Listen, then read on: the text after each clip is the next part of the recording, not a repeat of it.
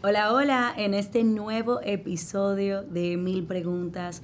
Tengo aquí conmigo una invitada muy especial que conocí hace muchos años. Desde Mucho. desde sus inicios. Y, y es una mujer que de verdad me inspira mucho porque he visto toda la evolución, he visto todo lo que ha trabajado para alcanzar eh, la meta, ¿verdad? Para alcanzar sus sueños y convertirse en la mujer que es hoy. Conmigo, Catherine Collado. Gracias por decir que sí, sí, bien. Señores, Romy, literalmente mi primera clienta. Sí. O sea, creo que fue de las primeras marcas con las que colaboré, fue del lado tuyo. Y wow, o sea, cuánto hemos crecido, cuánto hemos evolucionado. Eh, increíble. Feliz de estar aquí. Gracias, Catherine. Tú sabes que muchas personas en las redes sociales te conocen como la comparona. Pero hoy yo dije, yo quiero entrevistar a Catherine. Ay, ay. No a la comparona. Y por eso quería iniciar esta entrevista preguntándote un poco de ti. ¿Quién es, quién es Catherine detrás de, verdad, de, de lo que vemos, eh, en, obviamente, en ese brand que tú has construido de la comparona? Catherine es muchas cosas. Eh, Catherine es una mujer eh, que le gusta hacer muchas cosas, que no se cansa, que, bueno, me canso, pero soy muy dinámica, no me estoy tranquila nunca. Eh, soy hermana, soy hija, soy esposa, soy amiga, de todo un poco. Y soy una mujer muy determinada y que voy muy alineada con mi propósito, que es eh, ayudar a la mujer a lograr su mejor versión a través de la belleza. Me encanta. Tú sabes que muchas personas tal vez lo conocen o no, pero realmente tú te graduaste para ser ya abogada. Sí. Y trabajabas entonces en un negocio, eh, bueno, familiar y trabajabas como abogada. Y sé que en un momento, después de trabajar tanto tiempo, tú dijiste, ¿tú sabes qué? Eh, yo me quiero dedicar a tiempo completo en este proyecto que en un momento cuando nos conocimos no parecía que tal vez eh, iba a florecer tal vez en el, eh, como ha florecido ahora. Cuéntame un poco de cómo fue tal vez esa transición para ti de ser ya un lawyer a tú convertirte ya en una mujer que se iba a dedicar tiempo completo al mundo y la industria de la belleza. Mira, yo creo que yo vengo de una de las carreras que socialmente son más retadoras. Eh, todos los que son abogados saben que es un círculo muy cerrado, es un círculo donde se juzga mucho y donde uno tiene que mantener una apariencia muy seria, muy formal, eh, donde esa creatividad como que no, no compenetran. No es lo mismo que yo hubiese estudiado mercadeo, diseño, del lado creativo algo tan, tan formal como el derecho y fue difícil porque simplemente a mí me gustaba la belleza y yo quería un hobby. Entonces mi hobby fue la comparona. Yo no pretendía dejar el derecho. O sea, y cuando la gente me dice, wow, ¿y por qué tú tienes esa carrera? Y yo, es que esa fue la carrera que yo toda la vida quise estudiar. O sea, yo nunca tenía otros planes. Bueno, quizá comunicación, pero también iba muy de la mano. Y realmente el, el hecho de irme a la parte creativa, a las redes fue difícil emocionalmente porque entonces todas mis amigas son abogadas, no entendían lo que yo estaba haciendo. Yo vengo de unos padres comerciantes que eh, se dedican a la banca. Entonces era como que, ¿qué rayos ella está haciendo? O sea, se volvió loca. Incluso él, mi mamá decía que si yo lo que quería era ser mega diva, que le avisara y yo no, o sea, simplemente como que me gusta. Y la gente no lo entendía porque vengo de un mundo muy cuadrado. Ya no es así, pero en ese entonces y fue muy retador emocionalmente, como que eh, tener que explicarle a la gente que yo soy abogada, pero que ahora soy blogger y porque ahora yo me dedico a la belleza si yo estudié derecho. Fue como muchas opiniones, pero al final yo hice lo que mi corazón me dijo. Y en ese momento de dar tal vez ese salto cuántico, ¿dudaste de ti en algún momento? Sí y no. Yo empecé como hobby, entonces mi escudo era que yo no podía hacer más porque yo estaba trabajando. Y no fue hasta que mi mamá me sacó de la empresa, porque ella decía que yo solamente iba a ver eh, pote y a, averiguar de belleza, que ella como que ella me empujó para que yo realmente hiciera y, poder, y pudiera crecer realmente. Porque yo me limitaba mucho por el tema del horario, de que yo estaba en una oficina, eh, que había cosas que yo no podía hacer por eso. Entonces ella me dijo, bueno, pues te voy a quitar esa limitante y ahora sí hazlo todo. Y realmente, si no hubiese sido por ese empujón, de verdad, eh, nada estuviese sucedido. Tú sabes que el otro día, hace un tiempo ya atrás, estuve viendo una de tus historias eh, donde hablabas de del proceso que a veces tú cuidas de tu salud mental porque eh, es importante para ti. Y yo creo que muchas veces las personas pueden eh, ver tus redes y ver tal vez que, mira, wow, tiene la vida perfecta, veo todos los potes que sube, veo las marcas con las que trabaja, pero desconocen que al igual que todos, tú también atravesas momentos difíciles. Sí. Tú también tienes muchos procesos de lo que muchas personas desconocen. No quiero asumir que este espacio sea uno para que tal vez tú me diga un problema personal, pero sí quiero desmentir esa cultura de que todo es perfecto. ¿Podrías describirme algo tal vez tuyo, alguna inseguridad, algo que tú has ido trabajando eh, en tu salud mental que ha sido importante y clave para seguir progresando como la empresaria? No la emprendedora, sino ya la empresaria que eres. Mira, em, yo le debo mucho de mi personalidad a mis padres, de que ellos me criaron como fuerte, de que no te dejes llevar de las opiniones, em, tú eres tú, con tus virtudes, con tus defectos. Entonces, esa crianza me ayudó a mí a poder sobrepasar todo lo que conlleva estar en el ojo público, en el que la gente opina sumamente ligeramente de ti y, asume cosas, que justo hoy cuando ya me estaba arreglando para venir para acá, tuve esa conversación de que si yo me estoy arreglando en un live y por ejemplo hay algo que falta, eso no quiere decir que yo no lo hice o que hay algo que yo no lo hago, es que yo lo hago fuera de la cámara. O sea, lo que tú ves en la cámara es una parte de todo lo que está sucediendo. Esa no es la realidad, esa no es la vida entera. Tampoco yo tengo que hablar de mis problemas en las redes porque ¿quién quiere dar pena? ¿Quién quiere decir que, que debe la tarjeta? ¿Quién quiere decir que engordó 10 libras y se siente mal? Eh, ¿O quién quiere decir que le fue mal o que le rechazaron una propuesta? O sea, nadie quiere decir eso. Y, y a veces siento que con nosotros los creadores de contenido nos exigen más de que no, tú tienes que enseñar lo malo. Y yo, ah, pero enséñalo tú. Claro. Ah, entonces cuando tú estás en la oficina y tu jefe te echa un boche o te cancelan y te mandan tu cartica de recursos humanos, porque tú no lo subes eso? Si también tú quieres enseñar, porque hay que enseñarlo todo. Eh, pero sí es cierto, nosotros pasamos por muchísimas cosas. Estar en las redes no es fácil. Eh, fue algo que yo empecé a hablar en terapia recientemente, de que a veces uno tiene un delirio de persecución. Yo, bueno, hablo por mí. Eh, de que todo el tiempo hay alguien que te conoce, hay alguien que te está viendo, entonces tú sientes como que tú no puedes hacer nada malo, porque hay alguien al lado que te está viendo y tú no te puedes equivocar. Entonces yo no puedo decir en Instagram que me duele la cabeza y después de un evento, porque entonces ella es una mentirosa, porque, pero no, o sea, en mi trabajo yo tuve que salir, yo tuve que cumplir, o se me fue el dolor de cabeza y simplemente agarré, o quién sabe, fui con todo el dolor de cabeza a cumplir, porque eso es parte de la responsabilidad de ser un adulto, o sea, em, yo no puedo por cualquier cosa acostarme y, no salir, entonces, esas pequeñitas cosas em, te hacen ese delirio de persecución y de tú creer que tú no, tú no puedes decir la palabra incorrecta, que tú tienes que pensar demasiado antes de hacer algo, porque siempre hay alguien que está, ay, ay, ay. Tú sabes que yo te estaba, em, yo siempre digo stalking you, stalking everyone, a, a, todo el mundo que viene aquí.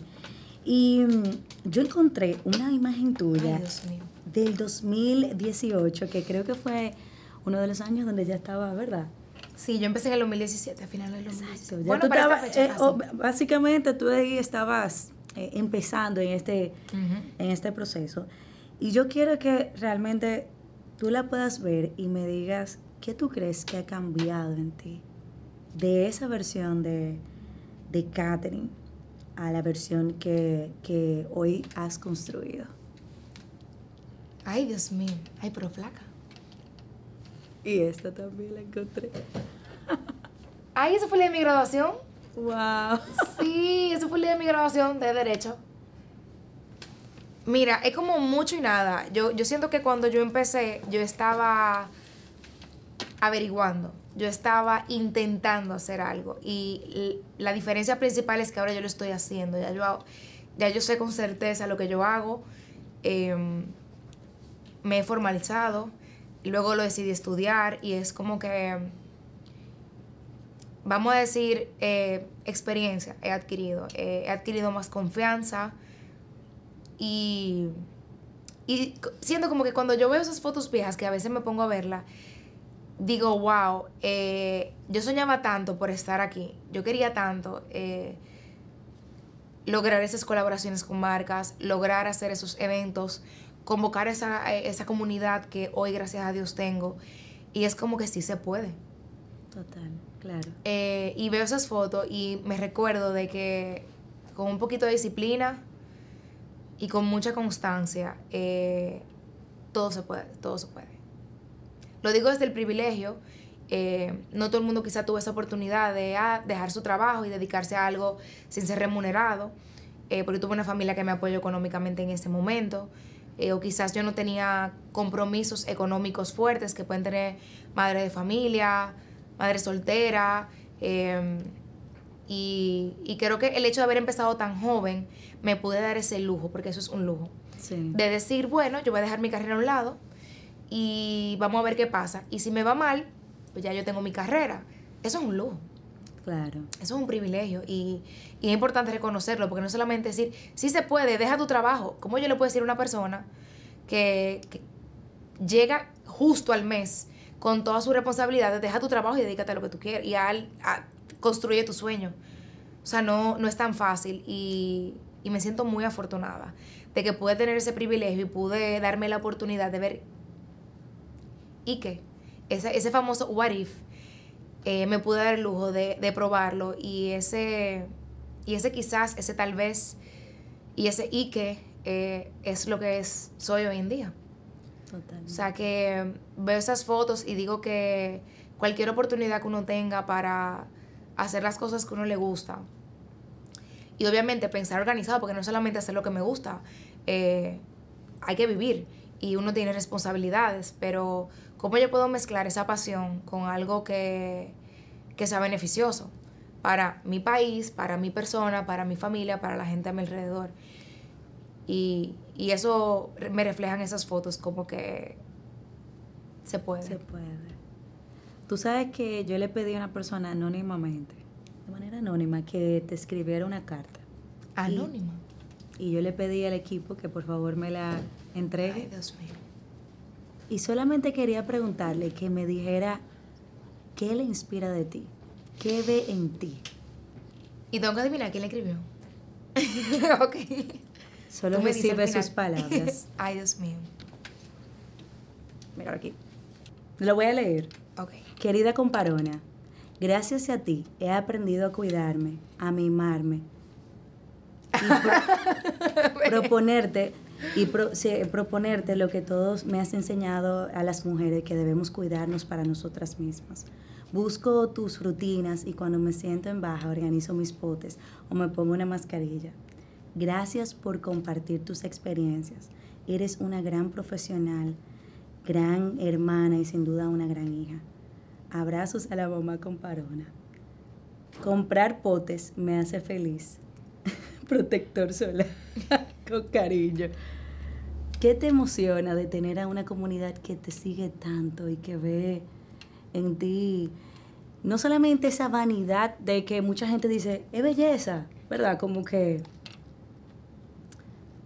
vemos que mucha gente dice, bueno, eso puede ser algo de vanidad, el potes y todo eso, pero como tú lo has transformado y lo has creado en un movimiento donde las mujeres tienen un sentido mucho más allá de, eso que podemos ver, sino que ellas ahora a través de ti pueden apropiarse de la belleza que refleja el cuidarse a ellas mismas. Mira, el, el nombre comparona busca definir a esa mujer dominicana que se cuida, que se arregla, que tiene sus truquitos debajo de la manga. También a esa mujer se le puede tildar de vanidosa, eh, quizás de materialista pudiera ser, de que solamente se enfoca en lo de afuera. Pero es algo que yo converso todos los días y le digo a la gente, cuidarse es salud. Para mí la belleza es salud. Y yo, yo siento que el mensaje llegó. Y en ningún momento, o quizás sí, se pudo haber visto como, ah, jajaja, ja, ja, vanidad. Pero yo creo que el que de verdad me sigue entiende que yo lo que promuevo es el amor propio, la salud y el bienestar. O sea, tu piel es el órgano más grande de tu cuerpo, porque tú no lo vas a cuidar, porque tú no lo vas a tratar bien. La gente se medica para el corazón, se cuida los pulmones, se cuida el riñón, el estómago. Y la piel, ¿por qué no? O sea, ¿por qué debe de verse ese cuidado a un órgano como algo vanidoso y no salud? Bueno, porque está por fuera y la gente lo ve. Pero si tú te miras al espejo y tú te sientes cómoda, te sientes feliz, eh, te sientes bien contigo misma, eso es salud porque eso es autoestima. Y una persona con un autoestima alto es una persona alegre, es una persona hasta más productiva. Sí. Es una persona más segura, es una persona que es capaz de lograr más cosas, porque se siente mejor consigo misma. Entonces, eh, para mí la belleza es mucho más que vanidad. Y quien es parte realmente de mi comunidad, yo siento como que lo vive. Eh, y eso es a mí lo que más felicidad me da, cuando yo veo esos mensajes de que conchale, gracias a ti descubrí que yo tenía un problema en la cara y ya no lo tengo y ya me siento cómoda. Salgo sin maquillaje, la gente me piropea la cara. ¿Y quién me dice a mí que eso no es salud también? Totalmente. ¿Sabes algo? No quería dejar de cerrar esta entrevista preguntándote esto. Y como que vino así. Yo digo que que las preguntas me llegan así, como a lo más profundo de, de mí. Yo sé que tú le has regalado tanto a tanta gente, tanta alegría, tanto amor, eh, tanta, yo digo esencia, porque te muestra tal como eres en las redes. Ahora, ¿qué te ha regalado a ti este proyecto de la comparona? Mi propósito de vida. O sea, yo encontré mi propósito de vida. Yo toda la vida dije que yo nunca iba a ser profesora, que para mí era la carrera más como difícil y que yo nunca pudiera ser capaz de, ejercer. Y yo me dedico a enseñarle a la gente. Yo todos los días estoy enseñándole a la gente a cómo cuidarse y a cómo lograr esa mejor versión de sí misma. Entonces, eh, siempre eh, dice mi comunidad relajante, una compi escuela. Eh, donde aquí se aprende de, de a veces cosas tan sencillas como colar un café organizar por color, pero también aprendemos a hacer una rutina correcta. Entonces, eh, realmente eso que yo veía tan lejos que yo nunca iba a ser capaz de hacer, lo encontré, que es enseñar, me encanta enseñar. Eh, y encontré mi propósito de vida. O sea que yo regalé eso, pero me devolvieron más cosas. Si tú pudieses describir en una sola palabra ¿Cuál es el nombre del capítulo de la vida que estás viviendo? ¿Cuál sería? Ay, Dios mío. Si nos vamos quizá como a la, naturaleza humana, eh, yo estoy en la época de florecer. Vamos a decir que mi capítulo entre eh, nacer, crecer, reproducirse, demás. Si me voy a, a, los árboles, yo estoy en la época de florecer. Yo siento que ya ahora yo estoy viendo los frutos de muchas cosas que yo he ido cosechando todavía soy muy joven, me faltan más árboles más por nacer, dar de nuevo diferentes frutos. O sea, que estos no son los únicos frutos que yo espero recibir, eh, pero estoy viendo los primeros frutos de mi primera cosecha. Tú sabes que yo no puedo cerrar esta entrevista sin antes decirte las razones por las que tú me inspiras. Ay, Dios mío. y yo me acuerdo hace ya muchos años, en el 2018, que nos sentamos una vez en la, en la dolcería y, y tú tenías en ese momento como 5 mil o 6 mil seguidores. Y yo recuerdo en ti esa disposición y ese amor por tu querer hacer las cosas. Yo veía en ti como que una mujer que soñaba y tal vez mucha gente estaba haciendo lo mismo. Mucha gente hace lo mismo. Pero el sello, Catherine, que tú le das a la gente.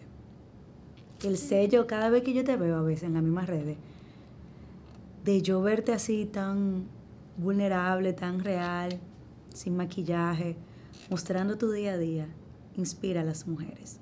Yo creo que más que, que hasta lo que tú puedes visualizar de lo que tú haces es que tú le estás devolviendo el amor propio a tantas mujeres que se sentían perdidas y que se sentían sin, sin ánimos, que se sentí, no se sentían bellas cuando se miraban al espejo.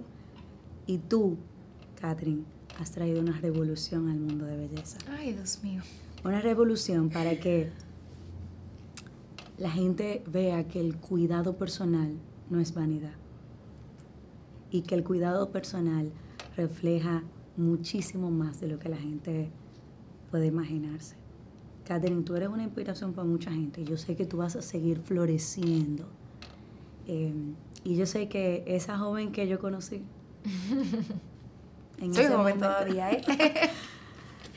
va a seguir floreciendo en, en todo lo que tú te imaginaste ser. Así que gracias por decir que sí a este momento. Gracias por, por todo lo que nos das. Gracias por ser un espejo de inspiración.